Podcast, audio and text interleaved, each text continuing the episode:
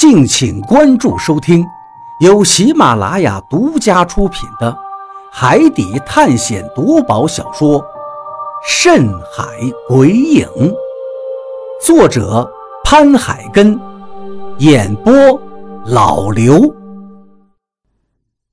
第八十二章，大胆的想法。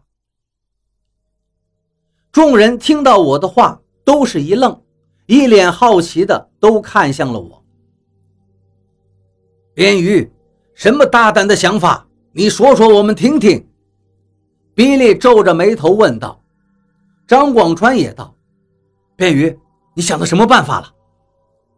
我点了点头，指了指头顶上面悬浮在空中的岩石块，对大家说道：“你们看那些浮岩，我在想，我们是不是能通过那些岩石？”登上金山的山顶了。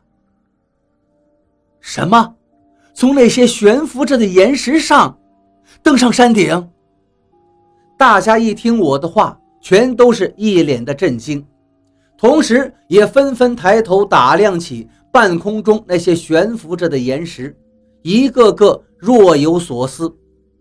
当然，听到我的这个建议，比利也很惊诧。看了一眼头顶上空的岩石天阶，皱着眉头说道：“这些岩石能够行走吗？它不会掉下去吧？”“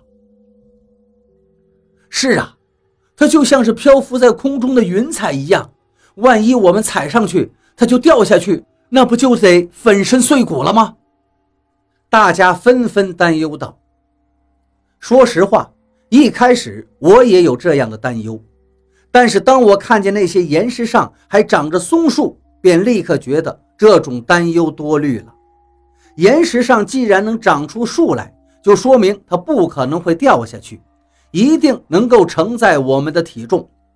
于是我对大家说道：“虽然我现在不知道那些岩石为什么能够脱离地心引力悬浮在半空中，但是你们看看，那岩石上还长着树。”那就说明这些浮石是能够承载重物的。说到这儿，我转头看向李博士。李博士，您觉得呢？李博士还是一脸的茫然，又看了一眼那些浮起的岩石，说道：“说实话，这些景象完全的颠覆了物理的理论呐，所以我也无法解释这种神奇的事情。”不过，我倒是觉得便于兄弟的分析不无道理。那些浮石上都能生长树木，所以一定能够承受我们的体重。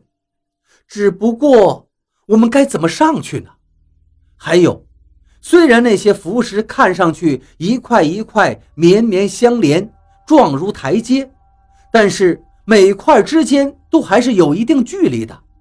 要真想沿着这些浮石一路爬到山顶，我觉得还是太危险了，一个不小心掉下来可就完蛋了。说到最后，他自己都有些后怕了。当然，这不能怪他胆小怕事。要知道，上面那些岩石，有的虽然很大，就像一座石山漂浮在半空中，还像一座岛屿，但是。有的岩石却非常的小，甚至只有一个落脚的大小。试问一下，如果在万尺之高，脚下踩着的仅是有双脚大小的面积，望着那高悬万丈的大地，谁敢说自己不害怕呢？甚至有些人恐怕都不敢站到上头，看着下面，他一定会双腿打颤，走不动道的。而且更让人担心的是。如果稍微有些恐高，估计走在这种岩石上就会立刻天旋地转，然后站立不稳，一头从万丈之高的空中坠落。也正因如此，当大家听到李博士的话之后，脸上都出现了害怕的脸色，一个个额头冒汗，神情紧张。有个人说道：“我觉得李博士说的很有道理呀。”在这么高的浮石上面行走，这跟走钢丝绳索有什么差别？一旦一脚踩空，岂不是摔个粉身碎骨。另一个人也说道：“是啊，这样看上去，虽然觉得便于的办法是可行的，但如果真正站到那石头上，看着都让人心里发抖，步子肯定挪不动，更别说一路攀爬到金山山顶上。我觉得这个事情太不可能了。”大家面面相觑，最后是纷纷摇头，似乎都觉得想从浮石上面爬上去太难成功了。比利也摇摇头，对我说道：“他们的担心很有道理。如果真的站在那些浮石上，难保不会两腿发软的。”我笑了笑，说道：“所以嘛，我刚才说了，这只是一个大胆的想法。”张广川却说道：“便于，你这想法还真是够胆大的。一般的人谁敢从这上面爬过去？如果真这么干的话，是生是死可就说不定了，可谓是九死一生，以命相搏呀。这个办法确实是以命相搏，可是现在除了这个办法之外，我们还能想出别的更好的办法吗？”我转头看向了众人，听我这么一说，所有人都哑口无言了。而就在这时，一直没有出声的何洛却站出来赞同了我的主意。他说道：“我觉得便于说的办法虽然有些危险，但是这却是我们现在能通往山顶的唯一办法了，而且。”如果传说中的神殿入口很有可能就是在金山山顶上，而找不到神殿，我们就会永远被困在百慕大海域，成为活死人。这样跟死了又有什么区别呢？大家听到他这话，都叹了口气，一脸的绝望。张广川说道：“便于，你难道就不怕吗？这么高，怕。”当然也怕了，只不过最起码它还是一条活路啊！就算是危险，我觉得也应该尝试一下。既然是唯一的一条路，那也值得拼一把了。走就走，我张广川也不是孬种。张广川见何洛都不害怕，自然也就不能示弱了。而其他人却纷纷互相看着，心里打着鼓，下不了这个决心。这时，雷森说道：“我也觉得何洛说的很对。现在我们没有退路，回不到游轮上。放弃的话，就得终生守在这个岛上，而且死后也会魂飞魄散。倒真不如拼一把。”雷森说到这里，看向了比利。比利显然是个聪明人，各种利弊自然考虑的最为周到。思虑片刻之后，他点点头，下定了决心。行，那就按便于说的，我们通过这些浮石上山。这时，李博士说道：“可是，就算我们能够上去，我们又怎么离开呢？断崖那里也过不去呀！现在冒这么大的风险，到头来还不是得困死在这个地方？”是啊。就算神殿入口在山顶上，我们也找到了那个神秘的罗盘，把诅咒给破解了。可是前方那个断崖，我们还是过不去，回不了家呀！大家也纷纷的摇头。我想了想，他们的担心倒是个事实。不过我现在并不担心这个事儿。于是指了指头顶上那些悬浮在空中的岩石造成的天阶，对大家说道。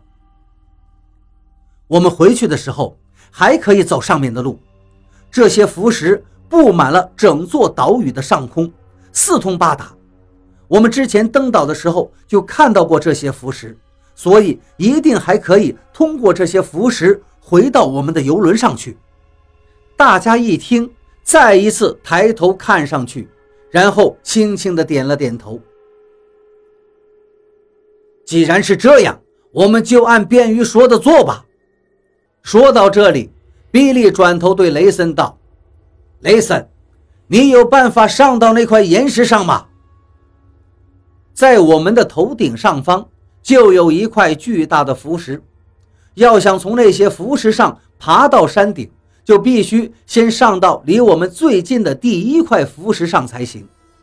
只不过这块浮石离我们还有四米来高，而这是根本没办法上去的。雷森想了想，点点头，说道：“这个可以利用绳索上去，应该不难。”接下来，他就从包袱中拿出了绳索，接上一个铁钩，然后往头顶上方那块悬浮着的岩石上扔去。一次失败了，两次又失败了。当他扔到第七次的时候，铁钩终于勾住了岩石的一处缝隙。雷森先是用力地拽了拽，发现已经非常的牢固了，于是说道：“我先上，然后大家再一个一个的上来。”我们点了点头，于是雷森便顺着绳索开始往上攀爬了。他不愧是一个特种兵出身，身手果然十分矫健，双手抓着绳索，几下子功夫就轻轻松松地爬到了那块岩石上。